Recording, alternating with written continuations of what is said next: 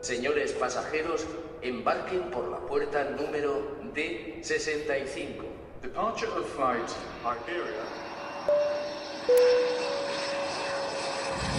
Les recordamos que todos los equipos electrónicos deben estar apagados o en modo avión.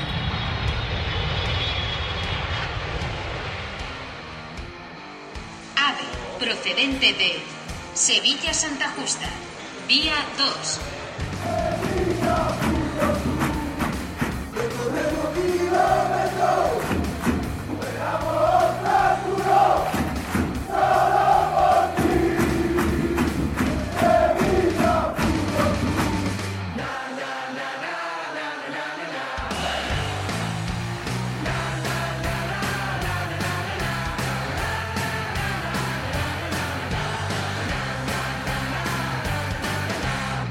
¿Qué tal? Bienvenidos a este podcast. Recorremos kilómetros hoy hasta Dortmund, partido de Champions para el primer desplazamiento de Jorge Sampaoli en esa segunda etapa. Estamos en nuestros canales de Evox, de Apple Podcast, de Google Podcast y de Spotify, canales oficiales del Sevilla Fútbol Club. Ahí nos encontráis en la previa de cada desplazamiento, o sea, de Liga, de Champions o de Copa del Rey cuando llegue el torneo. Así que hoy, si os apetece, en este podcast recorremos juntos los 2.300 kilómetros que separan el Ramón Sánchez Pijuán del estadio del Dortmund. Nos vamos a Alemania.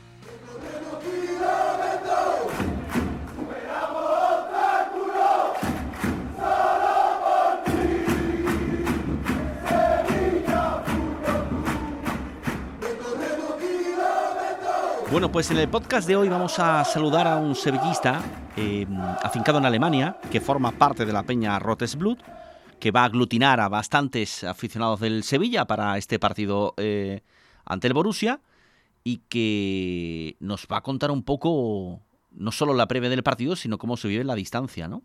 Es el comandante. ¿Quién es José Enrique Castro? ¿De dónde viene su historia eh, sevillista? ¿Por qué esta peña? Cuéntanos, nos montamos en el tren a Dortmund contigo. Hola Alberto, pues eh, nada, como tú dices, Enrique Castro me llamo, eh, vivo en Stuttgart desde hace unos 15 años, me vine por motivos de, de, de amor y también de trabajo. Y, mm, y, bueno, me traje mi pasión sevillista aquí a Centro Europa y como no puedo viajar a Sevilla y ver los partidos en casa, pues todos los partidos que juegan en Centro Europa intento, intento animarme. Y en una de, en una de estas, eh, con mi amigo Javi, para, paramos en Moncheclava, el partido de, también de Champions de hace unos años, y allí pues eh, coincidí con algunos de los que ya formaban parte de esta peña, de Rotesblut que no es más que una peña de sevillistas de Alemania y Luxemburgo que se juntan para, para animar al Sevilla aquí donde nos coja a mano, sobre todo en Centro Europa, sobre todo en Alemania, sobre todo en Luxemburgo. Y, y ahora nos toca Dortmund, por supuesto. Eh, cuéntanos, eh, José Enrique, ¿cuántos, cuántos vais a ser? Eh, ¿Desde qué puntos distintos de vais a, a, a Dortmund? Cuéntanos. Bueno, tenemos distintas secciones que, que le llamamos. Em, vienen gente de Hamburgo, eh, son cuatro los que vienen. Después de Luxemburgo vienen también tres o cuatro. Em, de Lieja eh, vienen otros tres. Em, a ver que no se me olvide ninguno. Creo que de Düsseldorf también vienen, también vienen cuatro. Y de Stuttgart voy yo solo. Así que en total vamos a ser pues entre 15 y 20 personas. Bueno, comandante, eh, cuéntanos qué, habláis en la, en la previa de un partido como eh, este, este Dortmund-Sevilla con San Paoli en el banquillo. ¿Qué habláis en la peña? ¿Qué, qué creéis que os vais a encontrar? ¿Qué, qué, Sevilla? Pues ojalá un equipo con mucha ambición, con, con ganas de, de, dar espectáculos, con ganas de, de ganar, con, con, con dinámica arriba, juego espectáculos eso es lo que todos queremos y que volver a ver al Sevilla que, que conocemos, el Sevilla campeón y, y, y pasar esta racha que, que, que, estamos sufriendo ahora mismo y eso, eso es justo lo que queremos. Oye, eh, José Enrique, eh, nos contabas antes que bueno, vas por amor y por trabajo a Stuttgart, 15 años allí. ¿Cómo es el día a día? ¿Cómo se vive el sevillismo tan lejos? ¿cómo, ¿Cómo lo llevas? Pues el sevillismo dentro de mí ha evolucionado a, por decirlo así, un poco a radical, ¿no? Eh, eh, estoy, veo todos los partidos por la tele, eh, estamos en contacto con, con, los de Stuttgart también, con los, los de la Peña de, de Stuttgart y, siempre en contacto, en movimiento. Todos los partidos, por ejemplo, los vemos comentando cosas en el, en el chat de WhatsApp eh, y, eso, aunque los veamos los partidos solos muchas veces, pues realmente estamos todos juntos y eso a mí me, me, encanta. Y, y, eso se ha convertido en algo más fuerte todavía a la distancia un lazo más fuerte, incluso a pesar de la distancia. Mira que, es complicado el día a día. Eh, pues nos alegra que lo vivas acompañado. Eh, por ir acabando, te pregunto también por el rival, por el Dortmund, ahí en la cercanía del día a día del, del Borussia, al que vimos en directo en el Sánchez Pejuán y que fue contundente en su, marcador y su partido. Eh, ¿qué, qué, Dortmund se va a encontrar el, el Sevilla en este partido? ¿Qué Dortmund se va a encontrar San Paoli? ¿En qué momento está en la Bundesliga? Bueno, el, el, Borussia Dortmund es un equipo siempre de tradición en la, Bundesliga. Eh, aquí la liga no es solo cosa de dos, es solo de uno. Y, entonces el Borussia siempre tiene que aprovechar buenas temporadas y malas temporadas del Bayern para, conseguir los títulos locales. este fin de semana justamente jugó, han jugado los dos y un dato importante es que el Dortmund marcó en el minuto 95 el gol del empate y, hacía yo tiempo que no veía al, al, al Dortmund plantar de cara al, al Valle. Quizá porque el Valle está más, más, más flojo este año, pero el, el, Dortmund siempre es un equipo rápido, un equipo eh, agresivo. Ya hemos visto el centrocampo joven que tiene, pero que, no paran de, correr y de la clase que tienen y, bueno, peligroso seguro, pero también demostramos el otro día eh, que, hay cosas que se pueden, se pueden mejorar y se les puede meter mano, ¿no? Un poco detrás tienen su, parte más, más floja. Eh, José Enrique, van a ser muchos los sevillistas que van, se van a dar cita en, en Dortmund. Eh, a ver, recomendaciones, consejos, ¿qué, ¿qué no se debe hacer nunca en Alemania? ¿Algún consejo gastronómico también? Cuéntanos. Bueno, consejo gastronómico. Eh, realmente el, Dortmund no he estado nunca. Si tengo algún amigo que, me ha comentado que hay buenas cervezas también y la comida realmente no, no tampoco te puedo decir mucho, pero seguro que hay un, bueno, unos buenos restaurantes alemanes con comida típica alemana, me imagino que salchicha habrá, por supuesto, y cerveza mm, me extrañaría que, estuviera, estuviera mala la de aquí, pero bueno, yo creo que esas son las cosas básicas. Después, por lo demás, es simplemente mantener un poco de civismo, como, como hay que hacer en todos lados. Um, más no se puede, más no se puede hacer. Pasarlo bien, comportarse bien y disfrutar y, y lo mismo traer nuestra alegría y nuestra felicidad uh, de, de Sevilla a, compartirla con, los alemanes. José Enrique, ha sido un placer, buen viaje, que disfrutes mucho con tu Sevilla y tus sevillistas. Muchas gracias. Pues muchas gracias, muchas gracias a ti, Alberto, por, la ocasión. Eh, desde aquí manda un saludo a toda la peña que se desplaza, que lo hagan con cuidado. Eh, a, mi, a mi otra peña, uno de hoy eh, con mi primo a la cabeza y a mi, a mi Javi, que era es mi, acompañante fiel a, casi todos los desplazamientos. Un saludo, un abrazo fuerte.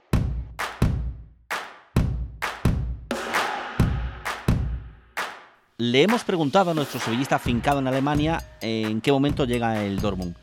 Vamos al capítulo deportivo en este podcast recorriendo kilómetros hasta Alemania. Lo hacemos con social media en equipos alemanes, es analista, bueno, también es narrador, es el jefe de contenidos de la aplicación Fútbol Alemán, es José Gavilán, al que le planteamos varias cuestiones para darle un poquito de luz a lo deportivo en este podcast.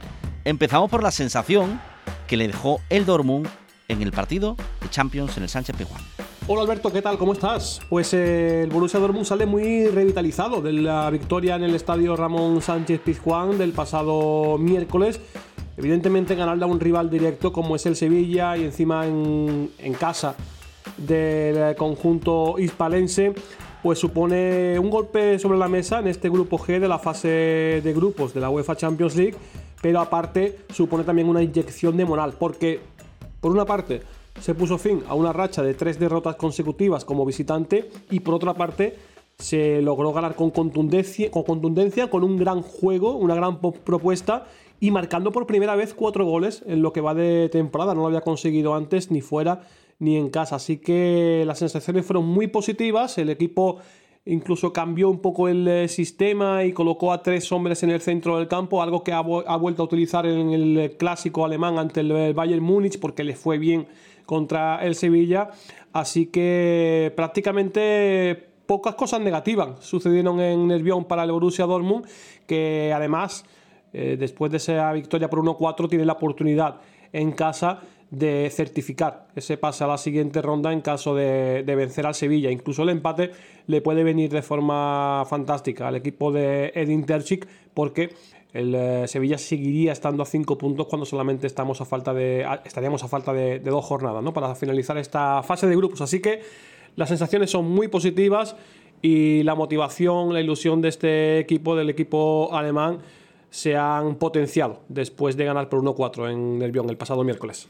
Con Gavilán, analista experto en fútbol alemán, eh, le cuestionamos sobre todo antes de enfrentarse al Sevilla cómo llega el Dortmund tras el partido de la Bundesliga ante el Bayern de Múnich. Bueno, el equipo llega. El equipo llega bien, porque a pesar de ir perdiendo por cero goles a dos ante el eh, conjunto bávaro, ante el Bayern, pues eh, fue capaz de remontar y de empatar el partido en el tiempo extra, en el minuto 95, y gracias a un cabezazo de un delantero como es Anthony Modeste, que no había empezado muy bien la temporada, de hecho empezó mal la temporada, que incluso en este partido contra el Bayern falló una ocasión clarísima y que ya empezaban otra vez a señalarle y empezaba a ser eh, motivo de críticas en un gran partido como este clásico alemán, que el delantero, el que has apostado, eh, ante la baja de Erling Haaland y de Sebastián Aller, pues eh, no consiga ver puerta. Sin embargo, pues ese mismo futbolista fue el que le dio el eh, tanto del empate en el último minuto, en un momento en el que hasta el portero subió a intentar empatar. Se logró finalmente en casa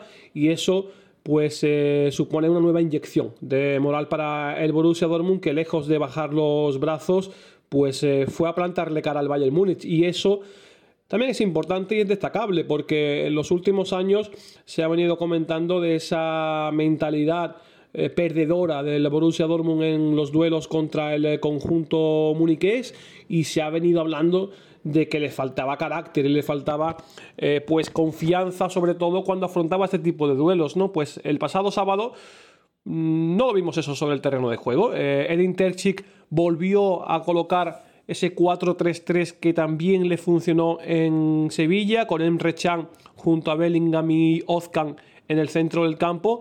Las novedades fueron la de Mats Hummels, que volvió, aunque fue sustituido en la segunda mitad, pero volvió de nuevo a formar parte de la pareja de centrales junto a Slotterbeck, desplazando a Niklas Sule al lateral. Otro de los que volvió fue Marius Wolf, que precisamente fue el que sustituyó a, Mats Hummels en la, segunda, en la segunda parte. Wolf, jugador muy de ida y vuelta, de banda, que también puede jugar contra el Sevilla, evidentemente, en esa, en esa banda.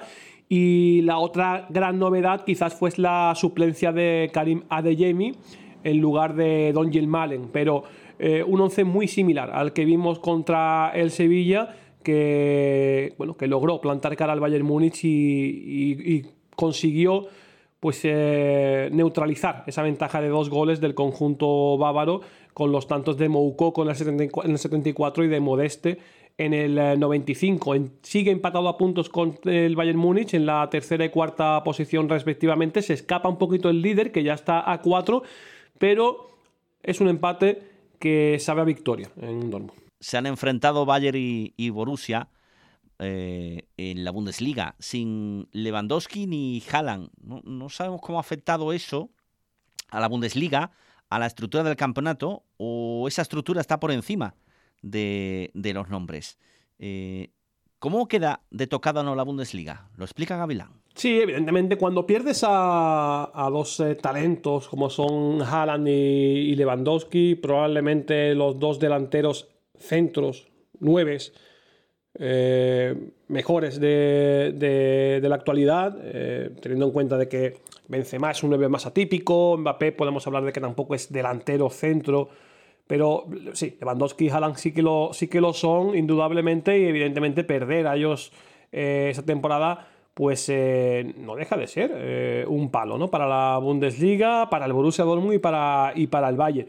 Pero, pero sí, la estructura de la competición, la, estructura de la Bundesliga está por encima, yo creo, de los jugadores. Al final aquí lo que se tiene en cuenta es que es una competición en la que la afición sigue teniendo su sitio preferencial, en la que los jóvenes talentos van a seguir desarrollándose, esté Lewandowski, esté Haaland o no estén. Los jóvenes talentos siguen teniendo en la Bundesliga como la gran liga en la que desarrollarse y en la que crecer y eso sigue siendo un atractivo evidentemente de la, de la Bundesliga que ya encontrará a un Lewandowski y ya encontrará un Haaland para sustituirlos. Una liga que tampoco depende de esas grandes estrellas para vender sus derechos de televisión, por debajo, evidentemente, siempre de la Premier y de la Liga Española, estén ellos dos o no estén ellos dos, porque sobre todo la barrera idiomática creo que es un hándicap a la hora de empatizar con, eh, las aficiones del resto del, planeta, del resto del mundo, así que estén ellos o no, ese problema va a seguir existiendo, ¿no? Y al final eh, a nivel organizativo trabaja tan bien que tiene los derechos muy cerrados, eh, ya digo, con ellos o sin, o sin ellos, ¿no? Al final, lo que más le puede perjudicar a una liga cuando pierde a dos jugadores de la talla de Haaland y de, y de Lewandowski, pues es eso, básicamente los derechos de televisión y, el marketing, ¿no? Pero como digo, la Bundesliga creo que tiene muy bien cerrado ese tipo de, negocios, por decirlo de alguna forma, en el que sobrevivirá, evidentemente, sin Haaland y, con y sin Lewandowski. Y como digo, pues se trabaja en, encontrar a esos sucesores, aunque no sean delanteros. De hecho, en el pasado fin de semana ya se vendió ese duelo entre Musiala y Bellingham, dos jugadores con apenas 19-20 años, como bueno, como los dos líderes de los dos grandes equipos de la Bundesliga. Por cierto, sin Haaland y sin Lewandowski, la Bundesliga gana en emoción. De hecho, el líder es el Unión Berlín, el segundo es el Freiburg, Bayern y Borussia Dortmund son tercero y cuartos. Y hay en apenas cuatro puntos, pues una, unos ocho equipos, ¿no? Peleando por Europa y peleando por el liderato. Así que yo creo que, ganan emoción y que los valores, como es la afición, los jóvenes talentos y muchos otros valores que tiene la Bundesliga continúan al alza. Y por último, viendo el estreno de San Paoli en Liga, que Dortmund Sevilla espera nuestro analista cómo cree que podría tener alguna acción este Sevilla de San Paoli ante el Dortmund. Bueno, pues creo que veremos un partido diferente al que vimos en el estadio Ramón Sánchez Pizjuán, porque evidentemente el contexto del partido es, eh, es muy diferente desde el punto de vista en el que en el partido del estadio Ramón Sánchez Pizjuán. Se acababa una etapa, se acababa un ciclo con eh, Julen eh, Lopetegui y bueno, eh, dentro de lo que es ese vestuario se afrontaba ese partido como ese fin de ciclo y ahora pues son ilusiones renovadas por parte del sevillismo y son conceptos nuevos, son sistemas nuevos, eh, así que yo creo que, se afronta de forma diferente, a pesar de que ha pasado muy poquitos días entre uno y otro partido. Eh, de hecho, creo que para el Borussia Dortmund, evidentemente, es perjudicial ese cambio de entrenador del Sevilla, porque ahora Edin Terzic va a tener que plantear el mismo partido de una forma muy diferente, por ser un entrenador diferente, por tener unos conceptos tácticos muy diferentes y por las variantes incluso sorpresivas que pueda llegar a plantear San Paoli ya que todavía está, evidentemente, como no puede ser de otra forma, encontrando un poco eh, su estilo de juego, su, su once y, las diferentes alternativas que pueda tener con la plantilla sevillista, el técnico argentino. Así que eh, creo que para el Borussia Dortmund va a ser complicado plantear el partido. Sin embargo, para el Sevilla y para San Paoli, pues va a ser algo más fácil porque ya sabe lo que se va a encontrar en Alemania, que es el mismo equipo que se encontró en el estadio Ramón Sánchez Pizjuán, pero con 80.000 gargantas apoyando a su equipo y con un muro amarillo de 20.000 personas, de más de 20.000 personas apoyando en una grada completamente tremenda e increíble que apoya a su equipo como, como ninguna, ¿no? Entonces, bueno, creo que va a ser más fácil eh, la preparación del partido por parte del Sevilla que por parte del, eh, del Borussia Dortmund y creo que puede llegar a ser interesante.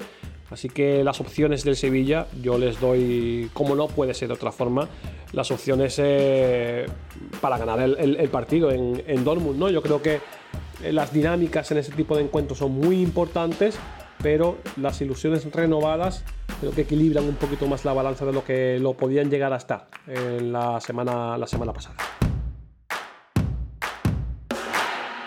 También le preguntamos por consejos gastronómicos a nuestro sevillista, que andaba algo más perdido porque no había conocido Dortmund. Así que para todos, ¿qué hacer en la ciudad? ¿Dónde ir? ¿Qué ver?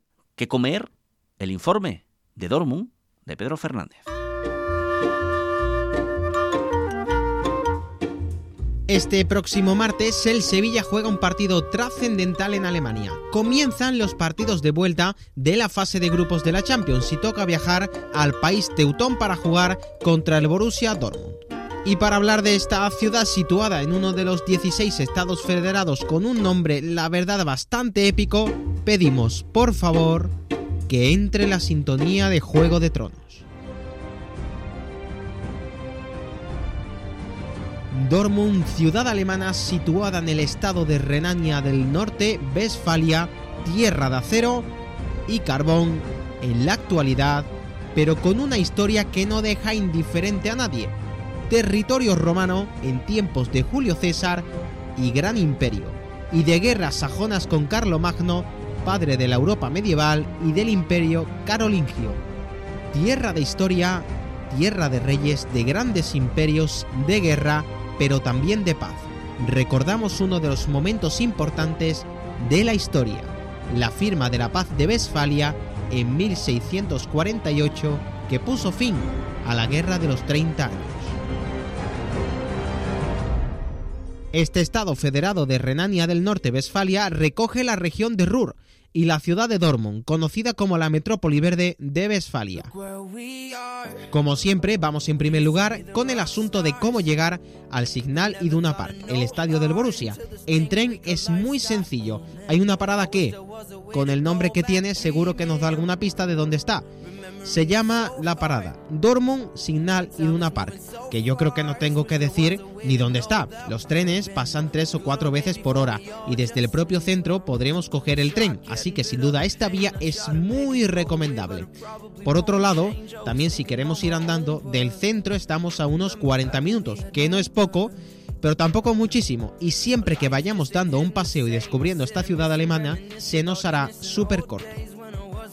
¿Y qué hacer en Dortmund? Pues la verdad que un montón de cosas. Vamos con nuestras recomendaciones, pero antes de nada, pido perdón de antemano por la pronunciación, demasiadas consonantes y pocas vocales.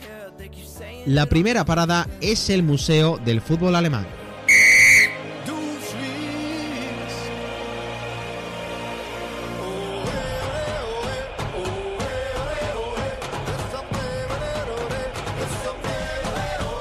Está mal, ¿eh? En 2015 se inauguró con el objetivo de representar un lugar de recuerdo y experiencia de la historia del fútbol alemán. No solo el propio fútbol, sino también todas las cuestiones sociales relacionadas con este deporte. E incluso, ojo a lo que voy a decir, preparados, ahí voy, e incluso se puede jugar un partido interactivo en un campo cubierto. Ea, ya lo he dicho, y mira que avisé siempre es muy importante tomar tiempo para andar y poder descubrir la esencia de cada lugar. Para ello, uno de los lugares donde debemos ir a pasar un rato es a Westfalen Park. En esta ciudad con mucha zona verde hemos dado con la mayor de todo Dortmund, casi 500.000 metros cuadrados de parque con un sinfín de atracciones para niños y adultos. Un lugar para escapar, pero también un lugar para estar, admirar y sentirse un poco más libre. Ah, y por cierto, hay un trenecito que recorre todo el parque. Y otro de los lugares es el propio centro de Dortmund. Ahí encontraremos el mercado antiguo o Altenmark. Podemos ir a hacer alguna compra, pero mi elección favorita es un café en una terraza. Y ya está, de verdad tranquilos y a disfrutar de todo, que el ambiente es genial. Mirando un poco por aquí y por allá para recomendar en cuanto a la gastronomía, creo que he dado con la fórmula para parecer que somos nativos alemanes y que nos hemos criado en las calles de Westenhelbe. Sí, sí, eh. Quiero anunciar que he dado con la clave. Tenemos que pedir lo siguiente. Una estos chen, menos mal que no hay que escribir esto, acompañada por un Salzkuchen mit Met. Para ti y para mí, cerveza local del lugar como debe ser, con un bocadillo en forma de rosca que lleva sal y semilla, de comino y relleno, ojo, por carne picada de cerdo y cebollita. Lo podemos pedir prácticamente en cualquier sitio y nuestros amigos y amigas de Dortmund pensarán que ¿cómo sabemos esto? Acabamos así nuestro paseo particular en este podcast hoy por Dortmund, ciudad situada en Westfalia, lugar de guerra, paz, tradición y en este caso también de mucho fútbol. Como siempre decimos, que sea todo esto la antesala de una enorme e importante victoria del equipo en Champions.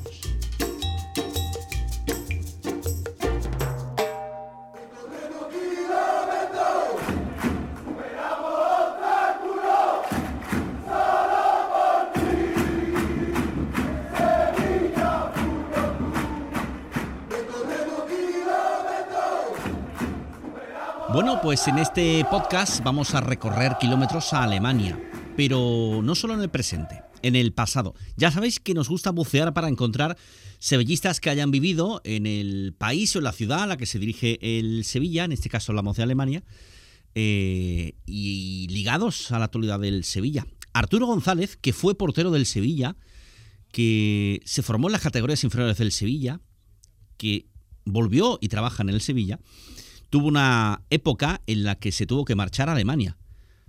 Lo recordamos con él. Hola Arturo González, muy buenas. Hola, buenas tardes. Eh, ¿Cómo fue aquella etapa? ¿Qué, ¿Qué, llevó Arturo a Alemania? Uf, tenemos que echarle la culpa un poquito a la situación de que en aquella época vivíamos en Segunda B, sobre todo, tema económico, ¿no? Y mi mujer jugaba balonmano a nivel profesional, había jugado en Alemania y pues decidimos mm, tomar esa decisión, cambiar rumbo un poco, vivir otras cosas y nos fuimos sin pensarlo. ¿Dónde fuisteis? ¿Cómo fue aquello? ¿Qué ciudad era? Eh, nos fuimos a Frankfurt. Nos fuimos a Frankfurt. Ella a su deporte, a balonmano, yo a fútbol. Me ayudó bastante en Sevilla, ¿no? Miguel Ari Gómez, Víctor Horta, Monchi, eh, a los que un año después pues ya me uniría dentro de lo que es la Secretaría Técnica, ¿no? La Dirección Deportiva. Uh -huh.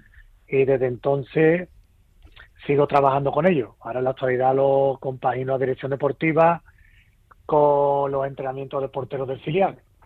Arturo, ¿cómo fue aquel primer año? ¿Qué, qué, qué labor tenías? ¿Cómo fue tu adaptación a Alemania? El primer año fue muy difícil, fue bastante complicado. Eh, la comida, el tiempo, hacía mucho frío, ¿no? Bueno, pero yo creo que todos los comienzos son difíciles. Gracias a Dios nuestro hijo era muy pequeñito, tenía prácticamente acababa de cumplir los dos años y no lo noto mucho. Mi mujer viene de, de Europa Central, para ella el frío, la comida era más o menos donde ella se había criado, pero para mí fue un poquito más complicado. Gracias al fútbol y que poco a poco fui aprendiendo el idioma, todo ha ido siempre a mejor poco a poco aprendiendo. ¿Lo manejas bien el alemán o no? Sí, sí. Tengo, lo estudié en una, en una escuela y vamos, hablo perfectamente y lo escribo también. Qué envidia. Eh, ¿qué, labor, ¿Qué labor tenías en, en el fútbol en ese primer año? En el primer año solo jugaba, solo jugaba. Después pasé a jugar y a trabajar en la dirección deportiva y al final lo compaginaba con una oportunidad que me dieron en el club la Eintracht de Frankfurt de llevar pues los entrenamientos de la cantera y lo que era la captación, ¿no? Como yo para el Sevilla trabajaba en el fútbol de élite y para la Eintracht en escalafones inferiores, me permitían varios clubes realizar mi labor. Em, ¿Te diste cuenta pronto que el fútbol ayer era muy distinto o no tanto? Es distinto, sobre todo a mi manera de jugar, ¿no? Yo era un portero que jugaba mucho con los pies, que me gustaba jugar adelantado, siempre lo he hecho, porque nunca en mis principios fue portero. De hecho, yo llegué al Sevilla cuando era Levín de jugador de campo, no era portero. Y en Alemania chocaba un poco, ¿no? Chocaba, yo más o menos los porteros son más sobrios, más sobre la línea. Gracias a Dios esto ha ido cambiando los últimos tiempos. Pero me costó un poquito meter el culo atrás, como se dice, ¿no? y el idioma sobre todo, Alberto, que me tenía que escribir las palabras en el guante. Para dar órdenes a la defensa, ¿no? Sí, sí, solo, todavía tengo por ahí el guante escondido, ya te lo enseñaré algún día. Oye, llegaste eh, en Alevín, era jugador, ¿y cuándo cambia tu posición a la portería? No, no, nada más que me vieron, Alberto. No, no. Había un entrenador que era que era José Miguel Luque, ¿no? Que estuvo trabajando también en la dirección deportiva.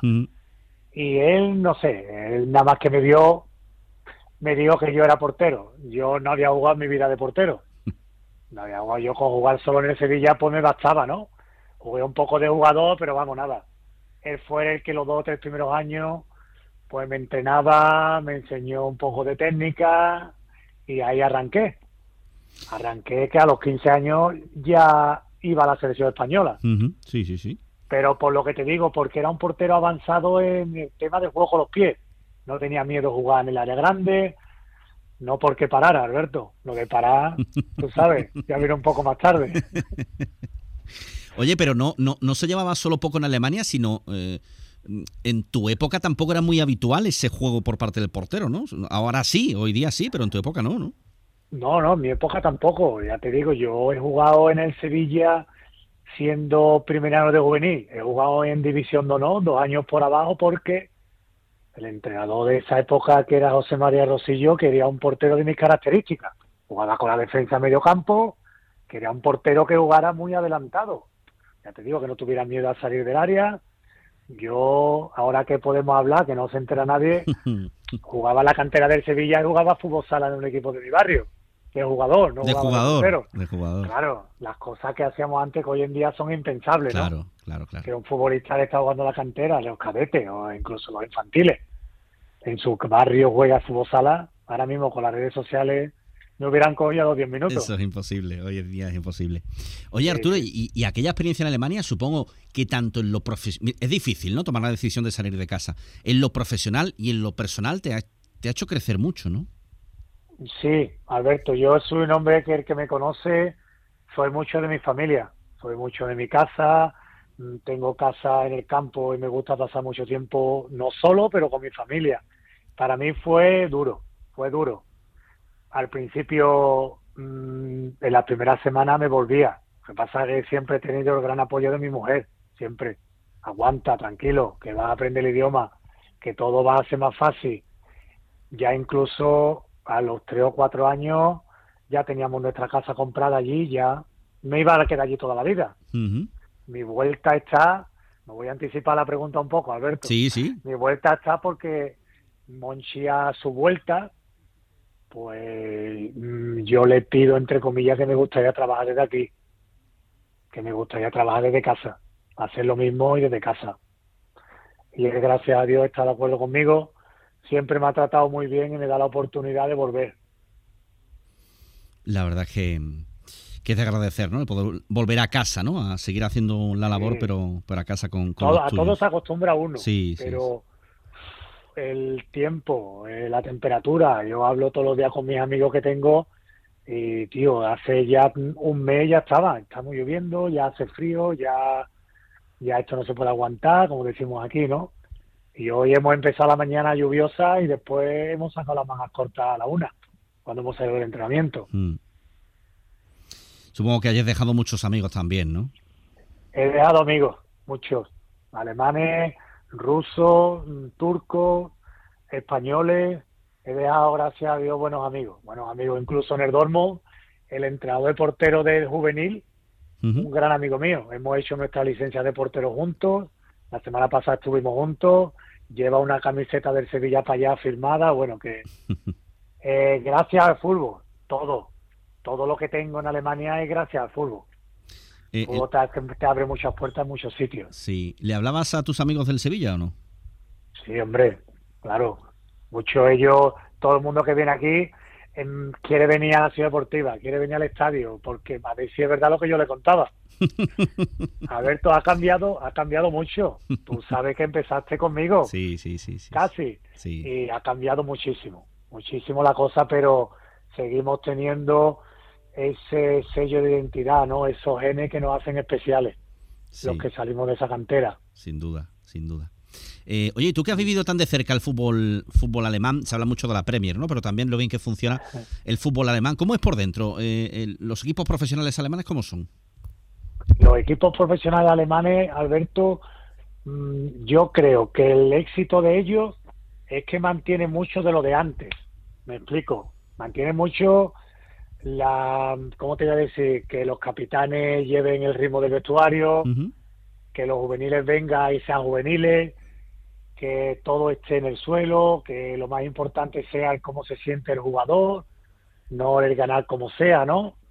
Eso aquí un poco yo he notado que lo hemos ido perdiendo, lo hemos ido perdiendo. Un poquito también en la educación que traen los futbolistas a lo mejor desde abajo, o que no hay tanta calle, que ya los futbolistas mm, no es que consigan la cosa más fácil que antes, pero tienen menos menos paciencia en conseguir las cosas, ¿no? En trabajársela tanto como antes no la trabajábamos. Y el fútbol alemán a mí me gusta en unas cosas, en otras no, lógicamente, ¿no? Pero ellos me gusta que mantengan el corazón, el escudo, el que un capitán hay que ponerlo primero, en que hay que apoyar al portero, no sé. A mí todavía yo echo de menos muchas cosas que había vivido antes que hoy en día no, no las veo. No las veo, ya llevo tres años, esta es mi segunda temporada en, en el Sevilla Atlético y no veo que hay cosas de los chavales que vienen de abajo que antes las tenían, que no se las tenemos que enseñar. Oye, ¿y los porteros alemanes y con los que has trabajado, cómo, cómo son? ¿Y cómo es la formación allí para los porteros? Allí los porteros, Alberto, te matan a ti, no son muy cansinos, nada más que quieren entrenar. nada más que quieren entrenar, entrenar. No, ellos son muy, son muy metódicos, ellos se matan a entrenamiento, tienen mucho corazón, mucho pundonor, menos calidad que los nuestros, menos picaresca que los nuestros. La lectura de jugador de nuestro portero es mejor porque se cría en la calle, un portero en Alemania no se cría en la calle, porque a las cuatro y media o las cinco de la tarde de noche. Mm. Se crían en las salas con un árbitro. Se crían en una cantera o en una escuela con un árbitro. Aquí te vas a la calle y no hay árbitro. No hay árbitro. Un chaval de Sevilla se va a la calle y tiene que decidir, con, me junto con este, me junto con este, o me voy a jugar a aquel barrio, o no tenemos árbitro en la pachanga. Esas tomas de decisiones llega un momento que en el partido, cuando vas cumpliendo edades, tienes que tomarla. En Alemania la toman por ti. Mm. La toman por ti en la escuela, la toman por ti un árbitro, un profesor. Yo, aparte de trabajar en el Eintracht, trabajaba en un centro de alto rendimiento a la portera de la selección alemana. Y ella desde chica, de los 13 años, estudian en una escuela especial, donde es lo que te digo, donde un entrenador o un profesor o un árbitro las dirigen. Necesitan que las dirijan o que los dirijan. Aquí el futbolista español lógicamente, eh, prácticamente se tira en la calle, sobre todo en el, en el sur, ¿no? Arturo, cuando miras atrás, eh, ¿cómo recuerdas aquella época el- eh, con el tiempo? Supongo que con cariño, ¿no? aunque fuera muy difícil salir de casa, ¿no? Sí, yo recuerdo mi primer viaje que llegué, que fui solo, ni hablaba inglés, ni hablaba alemán, ni hablaba nada. El primer día que llegué de noche, yo no sabía cómo iba a sobrevivir. No tenía ni idea. Me recogieron, me llevaron a un campo de entrenamiento donde iba a hacer una prueba de una semana y nada más que entré en el campo ya me ya no sabía si estaba en Alemania, en Inglaterra, en España, ya sentía lo mismo. Ya sentía que tenía que parar, que tenía que hacer las cosas bien. Me recibieron muy bien. A los dos días firmé mi contrato y luego, gracias al fútbol, he conseguido muchas cosas, sobre todo la adaptación, ¿no? Si hubiera sido malo me hubieran echado para atrás, Alberto. ¿Cómo se llamaba aquel equipo al que llegas a Alemania a jugar? el equipo se llama el Bayern Alsenau, Alsenau, con Z en medio. Es un equipo porque Frankfurt está entre la frontera, en, la frontera con Bayern y con Essen. Digamos, entre Andalucía y la región de Murcia, ¿no? Más o menos. Mucho frío, Alberto. Campo de hierba artificial. Yo nunca había pisado un campo de hierba artificial. O campo de césped natural que son mixtos, mitad artificial, mitad hierba natural. A mí me gustaba, me gustaba pasar frío porque es una cosa diferente. Yo me fui con 28, 29 años, todavía tenía mucho tiempo de fútbol por delante, mm. mucho tiempo. Subí dos categorías. Con ese equipo subimos una, después con otro subí otra. Y ya me estaba adaptando, ya estaba bien. No hay problema. Una vez que el idioma, la comida, el ser humano se adapta a todo. Yo me, me alegro. Mi hijo habla tres idiomas perfectamente. Eh, ahora está aprendiendo su inglés en el colegio, el francés. Cuando tenga 18 años, por lo menos conocer cinco idiomas. Lo que hemos vivido fuera de casa ya no lo quita nadie. ¿Que me tendré que ir fuera otra vez? Yo espero que no, pero si me tuviera que ir fuera no pasaría nada. Que, que tengo que empezar desde cero otra vez, no me importaría, ya lo he hecho que me tengo que ir sin coche a Alemania, me voy sin coche a Alemania, ya lo he hecho, o a donde sea, ¿no? No hay que tener miedo en formarse. Yo siempre he tenido al Sevilla pendiente de todo mi movimiento.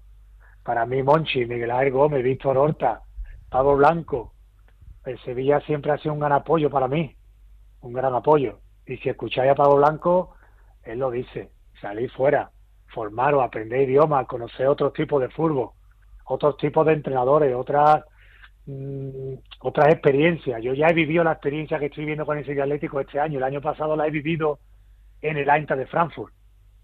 Pues mira, no me coge de sorpresa. La viví como jugador en el filial un año, pero como entrenador es diferente. Como entrenador no puedes hacer nada el día a día. Luego llega el domingo, no puedes defender tu escudo, ¿no? Lo tienes que defender desde el banquillo. Yo si me tuviera que ir otra vez me iría. Ojalá no, pero no tendría problema. Fíjate que estoy pensando, claro, los, los eh, chicos, los jóvenes que pasen por, por tus manos eh, reciben no solo formación eh, como portero, sino cómo enfocar la profesión, lo difícil que es, tú decías, con 28 años, con lo complicado que estaba el fútbol, me tengo que ir fuera, ¿no? Alguien que, ha estado en la selección, ¿no? qué difícil es, qué cantidad de futbolistas buenos hay, qué poco sitio para todos, ¿no? Sí, sí, y qué cantidad de futbolistas hay que que se cansan con 24, 25 años cuando ve que tienen un revés en la vida, eh, no sé, cualquier cosa negativa, una lesión, el que baja las manos, el que se cansa, el que no se sobrepone a una adversidad, no puede ser, no solo futbolista, le va a costar mucho la vida como se ha puesto, hay mucha gente preparada, hay muchos entrenadores que están preparados, entrenadores de porteros, entrenadores, futbolistas, mucha gente. Gracias a Dios las fronteras se han abierto. Antes futbolistas no iban a Polonia a jugar. Ahora tenemos españoles en Polonia, por ejemplo, o en Austria, o en la India, o en... O el otro día nuestro amigo Manolo Jiménez se fue otra vez a Dubái. Mm. Pues no pasa nada, Caparrós ha estado fuera. Es difícil, es difícil. Ellos tienen que... Yo tengo la palabra resiliencia tatuada en mi brazo. Tatuada. Cada vez que me he visto por la mañana la veo. No pasa nada por haber perdido te dije que no íbamos a hablar del filial, pero bueno, ya que estamos, no pasa nada. claro que claro que, que, nos fastidia que no encontremos la fórmula para que ganemos en el filial, pero ya ganaremos, con trabajo se gana, con un buen trabajo se sale hacia adelante. Ellos tienen que saber que en el Sevilla no se acaba todo, que hay otra cosa, que siga habiendo fútbol después de Montequinto para afuera, pero que si están en el Sevilla es porque son buenos futbolistas porque son buenos y tendrán un gran futuro. Si no es aquí, pues en otro lado. La palabra Sevilla, la marca Sevilla, incluso mm, cuando tú vas a cualquier sitio, yo que he viajado mucho por la suerte de, de haber trabajado en la dirección deportiva, te abre las puertas en todos los estadios del mundo. Sevilla Fútbol Club, gracias a Dios, lo conoce todo el mundo. Así es. Oye, Arturo, antes de cerrar, ¿cómo era tu, tu filial? ¿Cómo era aquel Sevilla B? Aquel era muy bueno. Era muy bueno. La delantera con Reyes, Antoñito, Arteaga, Marco de mediocampo, Álvaro Jurado, eh, José Serrano, David Prieto, Pablo, Dani Bautista. Vaya equipo. Seguro. Vaya equipo, ¿eh? Silva, que actualmente es nuestro entrenador Sí, portero sí, del sí, primer equipo. Y muchos jóvenes que llegaban, que llegaba Jesús Nava, que llegaba Puerta, que llegó Kepa, mm, Javi Muñoz, que después vino mm, Javi Vara, que vino del Alcalá, pero que a los dos días estaba integrado totalmente. Muchos buenos jugadores. Éramos muy buenos, Alberto. Sí, sí, sí, sí. sí. Éramos muy buenos. El filial, yo lo he dicho, antes costaba muchísimo entrar en un filial. Muchísimo. Los que entran ahora, ahora hoy en día el primer equipo de buena a primera se tienen que ir ocho futbolistas a entrenar con ellos, tienen que subir ocho futbolistas del C o del juvenil a entrenar con el filial. Esa oportunidad de antes no las teníamos. Antes era muy difícil jugar un filial. Ya te digo, te he nombrado jugadores que 8 o 9 son la élite de fútbol. Mm. Que Antoñito, eh, Arteaga, Reyes, Álvaro Jurado, mm, Pablo, José, David Prieto, Fe- Fernando Vega, no sé, Puerta, Jesús Nava, Marcos Nava, Abel, quizás, ¿no? Abel, que nos lo vamos a encontrar en el Recreativo de Huelva. Tío, mm, Silva, Javi Muñoz, Javi Vara, y muchos que me estoy olvidando que me estarán poniendo verde. Y los entrenadores también, ¿no? Los entrenadores desde abajo. Que no voy a nombrar ninguno para que no, tú sabes, Alberto, cómo Sí, está la sí, cosa. Mejor, mejor. Pues eh, ha sido un placer recorrer kilómetros contigo en este podcast hasta Alemania, al pasado y, y ver un poco la visión desde entonces, en el recuerdo y, y el presente, lo que significa. No sé si lo diré bien, creo que es Danke schon, ¿no? O algo similar, ¿no? Danke schön, danke schön. Y yo te debería de contestar, ni su danke. Ya No ahí tienes de que agradecerme, Alberto. ya es más Tú complicado. sabes que nos conocemos desde hace mucho tiempo, somos amigos y aquí estoy para lo que me necesitéis. Lo sé. Ha sido un placer. Muchas gracias, ¿eh? Gracias a vosotros, Alberto. Hasta aquí llega este podcast de Dortmund. Ha sido un placer, como siempre, ir acompañado de sevillistas, allá donde vaya el Sevilla. Nos encontramos próximamente. Siguiente episodio, el desplazamiento a Mallorca. Gracias y buen viaje.